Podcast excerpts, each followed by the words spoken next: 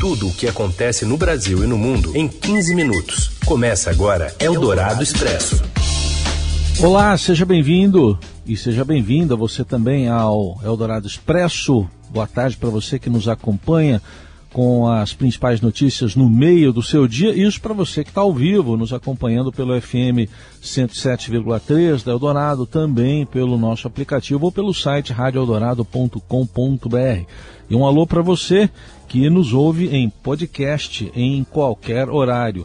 Eu sou Raíssen Abac e estes são os destaques desta sexta, 15 de julho de 2022.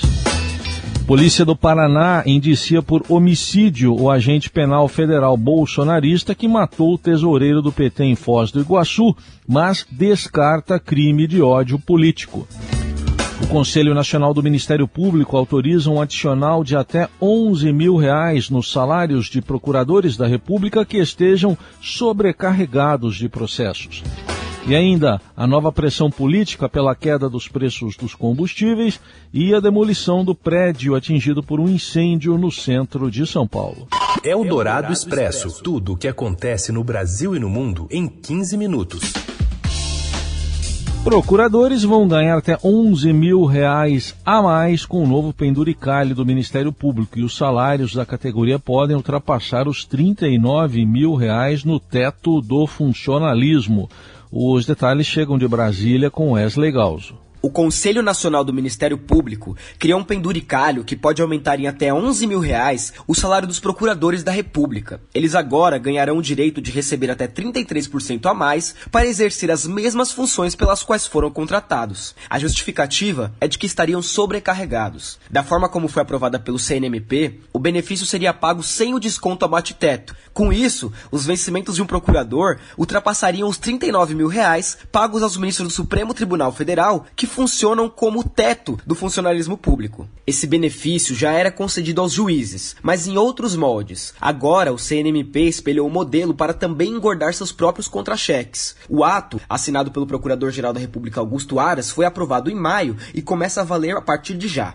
A resolução vale também para os integrantes dos Ministérios Públicos Estaduais. Pelo menos dois estados, Paraná e Santa Catarina, já se adiantaram e, com base em leis locais, concedem aos promotores o penduricalho por acúmulo de processo. No Paraná, foi definido que promotores com mais de 200 ações criminais têm direito ao adicional. Basta, portanto, ter 201 processos para receber 11% a mais no salário. Essa cifra ainda pode triplicar, porque a partir da decisão do Conselho, o MP do Paraná abriu um procedimento para analisar o reajuste do penduricalho para chegar aos 33% propostos. Um projeto de lei em tramitação no Congresso busca restringir a criação desse tipo de penduricalho, que gera os super salários no funcionalismo público. Aprovado em julho do ano passado na Câmara, a proposta de relatoria do deputado Rubens Bueno limitou o pagamento de verbas indenizatórias no Poder Judiciário. O texto, contudo, segue há mais de um ano travado na Comissão de Constituição e Justiça do Senado, sob o comando do senador Davi Alcolumbre. Eldorado Expresso. Presidente Bolsonaro e governistas pressionam novamente a Petrobras para baixar o preço dos combustíveis e desta vez por causa da queda do preço do petróleo no mercado internacional. Mais informações com a colunista de economia da Eldorado, Adriana Fernandes. Com o preço do petróleo no mercado internacional em queda, o presidente Jair Bolsonaro e lideranças governistas no Congresso passaram a intensificar as cobranças à Petrobras para reduzir os preços dos combustíveis. A queixa de que a diretoria da companhia não está tendo agora o mesmo movimento nervoso que teve para reajustar os preços do diesel e da gasolina, sem esperar os efeitos do projeto que reduziu o ICMS sobre os combustíveis. O último reajuste ocorreu no dia 17 de junho, um dia depois da convocação de uma reunião extraordinária do Conselho de Administração da estatal, realizada em pleno feriado. No mesmo dia do anúncio, o presidente da Câmara, Arthur Lira, liderou uma ofensiva contra a Petrobras e o então presidente da estatal, José Mauro Coelho. Ele chegou a ligar para Coelho para fazer um apelo para a diretoria esperar o impacto das medidas tributárias que agora já estão fazendo efeito no preço da bomba. Naquele momento, a pressão de Lira envolveu a ameaça de dobrar a tributação da Petrobras e de outras empresas do setor que vem registrando lucros elevados com a alta dos preços no mercado internacional. As mudanças de tributação continuam no radar, o risco de mudanças na tributação pelo Congresso Nacional, mas o momento é de monitoramento dos próximos passos da Petrobras, segundo fontes informaram ao jornal Estado de São Paulo. Eldorado Expresso. Em pesquisa Genial Quest, o ex-presidente Lula supera Jair Bolsonaro na Bahia por 62 a 19% nas intenções de voto. O Breno Luiz, aliás, o Bruno Luiz, repórter do Estadão, traz os detalhes. O ex-presidente Luiz Inácio Lula da Silva, do PT, lidera a disputa eleitoral na Bahia. Isso é o que mostra uma pesquisa Genial Quest divulgada hoje. O petista aparece com 62% das intenções de voto contra 19% do presidente Jair Bolsonaro, do PL, em primeiro turno. Ciro Gomes, do PDT, vem em terceiro com 5%, seguido de André Janones, do Avante, que soma 2%. Simone Tebet, do MDB, e Vera Lúcia, do PST, PSTU possuem 1% cada. Luciano Bivar, do União Brasil, Emael, do Democracia Cristã e Sofia Manzano, do PCB, não pontuaram. Indecisos somam 4%, brancos, nulos ou que não pretendem votar, 5%. E olha, Lula amplia a vantagem contra Bolsonaro no segundo turno. O ex-presidente chega a 69% contra 21% do atual presidente da República. A pesquisa ainda mediu a percepção dos baianos sobre o governo. Para 56% dos entrevistados, a avaliação é negativa. Outros 23% consideram a gestão regular, enquanto 19% fazem uma análise positiva da administração Bolsonaro. Para 73% dos entrevistados, o presidente não merece ser reeleito. Outros 23% dos baianos acham que Bolsonaro deve receber um novo mandato. A pesquisa ouviu 1.140 pessoas de forma presencial entre os dias 9 e 12 de julho. O levantamento tem margem de erro de 2,9 pontos percentuais e foi registrado sob o número BR 03140-2022. Eldorado Expresso. A Polícia Civil do Paraná indiciou agente penitenciário federal e apoiador do presidente Jair Bolsonaro, Jorge Guaranho, pelo assassinato a tiros do guarda municipal Marcelo Arruda, tesoureiro do PT, no último domingo, em Foz do Iguaçu. A delegada Camila Seconello, que comandou as investigações, informou hoje que foi imputado ao bolsonarista crime de homicídio qualificado por motivo torpe e por causar perigo comum a outras pessoas, mas descartou o crime de ódio por motivação política. Segundo ela, as investigações apontaram que a primeira discussão entre assassino e vítima ocorreu por divergências políticas e ideológicas, mas, ainda de acordo com a delegada, essa motivação não ficou clara no segundo momento em que Guaranho retornou ao local do crime e atirou em Arruda. Embora algumas testemunhas tenham dito que o Jorge Guaranhos ele foi até a Aresf para fazer rondas, outros depoimentos nos levam a crer que ele foi lá realmente no intuito de provocar a vítima. Nesse primeiro momento fica muito claro que houve uma provocação e uma discussão em razão e opiniões políticas. Agora, quando ele retorna para casa e resolve voltar, não há provas nos autos suficientes que indiquem que ele voltou porque ele queria cometer um crime de ódio contra uma pessoa ou pessoas de outro partido político que não o dele. O guarda municipal Marcelo Arruda foi morto durante a própria festa de aniversário, em que comemorava 50 anos, tendo como tema o PT e o ex-presidente Lula.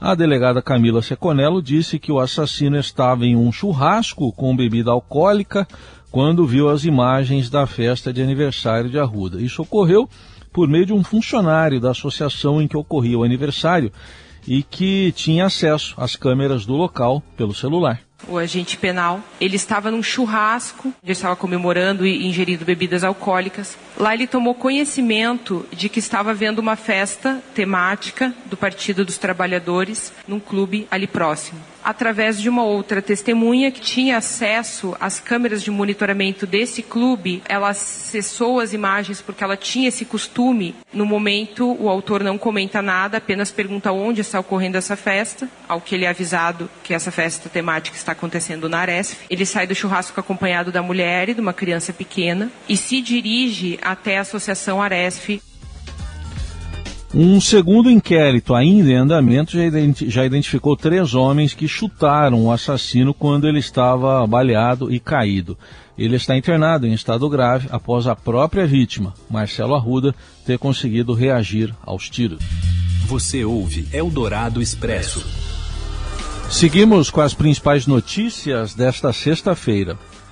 Ao menos 23 pessoas morreram ontem em bombardeios russos no centro da Ucrânia, uma área até agora fora dos focos dos ataques de Moscou concentrados no leste e no sul do país. O alvo, segundo o Serviço de Emergência Ucraniano, foi a cidade de Vinnytsia, que fica a 200 quilômetros da capital Kiev. A Ucrânia acusa a Rússia de ter atingido um centro médico e dois centros comunitários durante o bombardeio. As imagens do ataque mostram três mísseis atingindo uma praça. Além dos mortos, há 90 pessoas feridas, muitas delas hospitalizadas em condições graves, segundo a polícia da cidade. Hoje, o Ministério da Defesa da Rússia disse que o ataque foi direcionado a um prédio onde altos funcionários das Forças Armadas da Ucrânia estariam se reunindo com fornecedores estrangeiros de armas. Vinícius fica em uma área pouco atacada até agora e distante do atual foco dos bombardeios russos, que se concentram no sul e principalmente no leste do país. A guerra na Ucrânia completa 142 dias nesta sexta-feira. Eldorado Expresso. A Prefeitura de São Paulo começa a demolir neste sábado o prédio da rua Comendador Abdo Chaim, número 78, na região da 25 de março, centro de São Paulo, atingido por um incêndio no último domingo. A estrutura do edifício comercial de 10 andares está comprometida e os condôminos autorizaram a administração municipal a fazer a demolição para posterior ressarcimento. Em entrevista à Rádio Eldorado, o secretário municipal de Infraestrutura Urbana e Obras, Marcos Monteiro, disse que a empresa contratada para os serviços foi a G2O, especializada em obras em imóveis atingidos por incêndios. Segundo ele, ainda não é possível saber os custos e o prazo das obras que dependem de avaliações técnicas feitas a partir do início dos trabalhos. Nós não temos ainda um prazo determinado, porque o objetivo primeiro é retirar o risco da estrutura e para isso nós vamos ter que investigar a situação. Só após uma, duas semanas de investigações que nós teremos um quadro mais exato da situação. Como a gente nem tem prazo definido, todos esses custos vão ser definidos a partir dos serviços que tiverem que ser feitos. Bom, segundo o secretário, somente depois dessas primeiras análises da dimensão dos estragos e dos riscos, eh, que ele calcula que deva ocorrer em aproximadamente uma semana, é que será possível definir a situação dos outros oito imóveis da região interditados e também das lojas fechadas após o incêndio que durou 64 horas. Eldorado Expresso.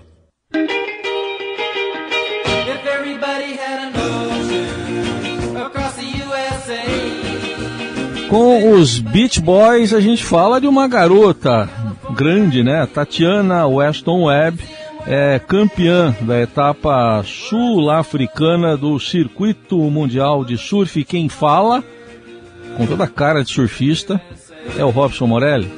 Olá, amigos! Hoje quero falar do surf brasileiro, do surf de Tatiana Weston Webb. Ela conquistou a etapa de Jeffrey Bays lá no circuito mundial na África do Sul, festeja a comemoração na final e se torna aí uma das candidatas a disputar lá no final de toda a temporada o título. Ela ganhou na nota final da australiana Taylor White, ela fez 17.50 contra 15.67 de pontos. A australiana é uma atleta olímpica, então disputou a Olimpíada também tem bastante experiência. E a Tati foi levando até conseguir pegar as melhores ondas e fazer as melhores manobras. Ela está entre as três primeiras do ranking desta temporada e isso permite a surfista brasileira disputar a grande decisão lá na Califórnia, nos Estados Unidos, entre os dias 8 e 16 de setembro. Então é bom para o surf brasileiro, é mais uma competidora aparecendo no circuito, é mais uma brasileira defendendo a modalidade que já é fortíssima no cenário mundial e a Tati consegue essa façanha. É a segunda etapa na temporada do circuito mundial que ela vence. Então ela está se destacando e está se credenciando para ser atual campeão. No masculino, os homens não foram bem, o Ítalo foi eliminado nas quartas e os outros já tinham caído também.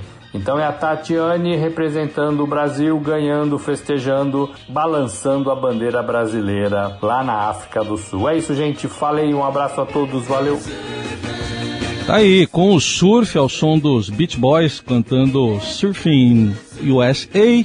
A gente encerra o Jornal Eldorado desta sexta-feira, em que estive ao lado da Laís Gotardo na produção e na coordenação, o Nelson Volter na mesa de som, o Moacir Biasi na central técnica. Hoje o, o Carlos Amaral não está conosco, ele está como Beach Boy. Uma ótima sexta, ótimo fim de semana, até segunda.